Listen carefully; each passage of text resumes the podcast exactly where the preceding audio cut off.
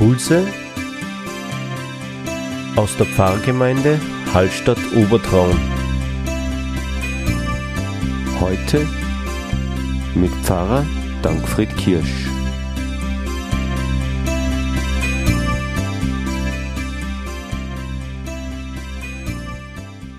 Ich begrüße euch zu unserem Impuls. Wir haben uns beim letzten Mal mit der Apokalypse oder genauer mit der Offenbarung des Johannes beschäftigt und dabei sind wir auf die vier Reiter eingegangen.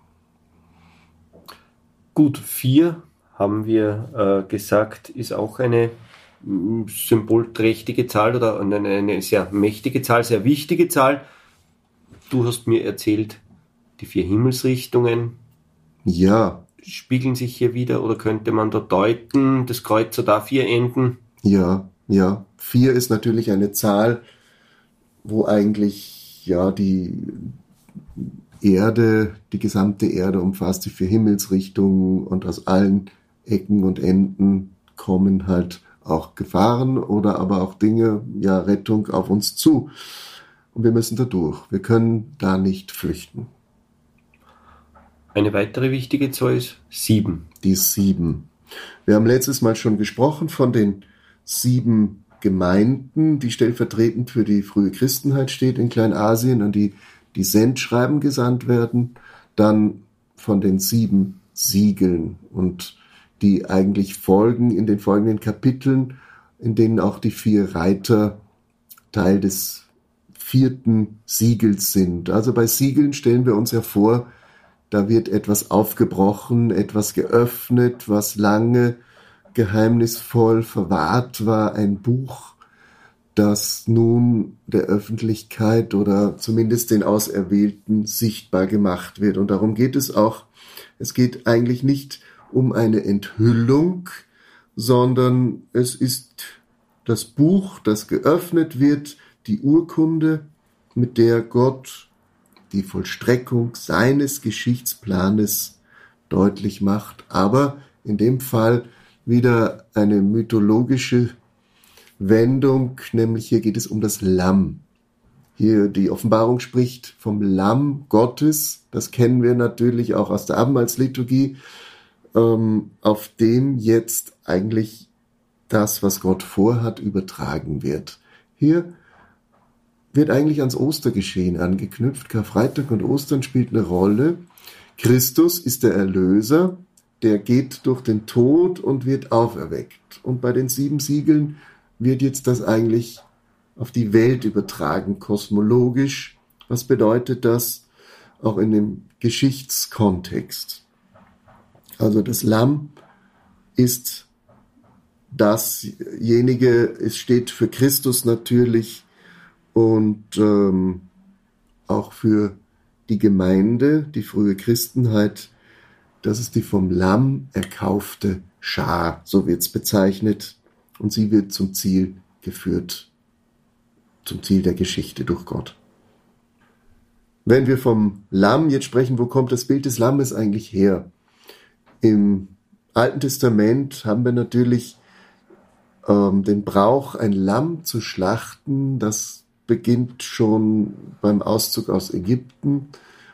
Eigentlich das Blut wurde an die Türpfosten gestrichen und der Tod dieses Lammes, ja, macht eigentlich deutlich, hier ist der Schutz da. Später hat man auch Lämmer geschlachtet zum Wasserfest, zum großen Versöhnungstag. Man hat an verschiedensten Bereichen ja diesen Opferritual vorgenommen. Aber das Lamm bleibt hier ja lebendig. Es führt heraus. Das Lamm wird plötzlich in der Apokalypse zu einem ja, persönlichen Führer, zum Retter eigentlich. Christi, du Lamm Gottes, der du trägst die Sünde der Welt, erbarm dich unser, das beten wir. Und hier kommt es doch in einer etwas anderen Form zu einer nicht nur Opferrolle, sondern zu einem Befreier. Das Lamm ist der Befreier, der von Gott erwählte, ähm, der das von Gott erwählte Tier letztlich. Wenn wir jetzt auf das Tier kommen, es gibt natürlich auch das böse Tier, das Herrschaftstier, was in der Apokalypse ist. Wir müssen natürlich immer sehen, diese, das sind Bilder für Erfahrungen, Grunderfahrungen. Ein Tier kann befreien, das ist gut, das ist rein, ein Lamm, aber es gibt unreine Tiere auch. Was wäre so eines? Zum Beispiel der Stier wahrscheinlich, wird man sich vorstellen. Natürlich ähm, in der Apokalypse wird es nicht näher beschrieben. Aber ein mächtiges Tier, ein mächtiges stark, Tier, stark nach außen hin, ja, ja, zumindest, ja, ja. Jetzt könnte man natürlich sagen, wo kommt das her? Äh, die Völker der Antike hatten natürlich eine gewisse Verbundenheit auch mit Tieren. Ähm, Mensch und Tier und andere Völker hatten halt das Rind oder den Stier und die nächsten das Pferd, die übernächsten die Schafe, Schafhirten und dann auch die Eseln und so, nicht?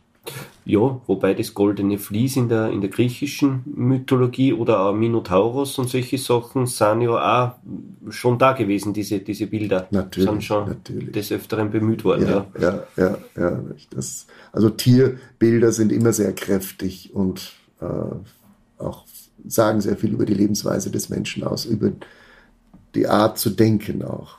Also das Lamm spielt hier sicherlich eine deutliche Rolle. Gut, äh, die sieben Siegel, da sind wir jetzt stehen geblieben beim. Ähm, ich werde jetzt nicht die einzelnen Siegel aufzählen, das würde jetzt zu weit führen, kann man natürlich nachlesen in der Johannes-Offenbarung, Kapitel 6 bis Kapitel 8. Was mir auffällt in dem Zusammenhang sind noch zwei Motive. Das eine ist das weiße Gewand, ähm, was verliehen wird. Auch Wofür steht das weiße Gewand?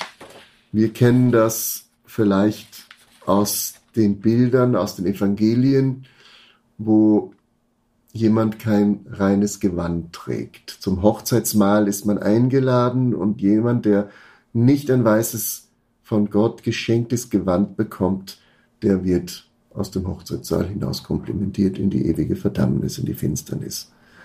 Und das weiße Gewand ist letztlich auch ja, was im Taufritus äh, deutlich wird, du bist jetzt ein neuer Mensch. Du gehörst der neuen Welt an. Dort bist du jetzt hineingepflanzt und das verleiht dir Christus. Du wirst eingepflanzt in diesen Körper, also Christus selber ist auch dieser Körper. Das wäre ein weiteres Motiv, was im siebten, ja, in einem dieser Siegeln auch vorkommt und vielleicht noch ein letztes. Im siebten Siegel passiert etwas ganz Erstaunliches.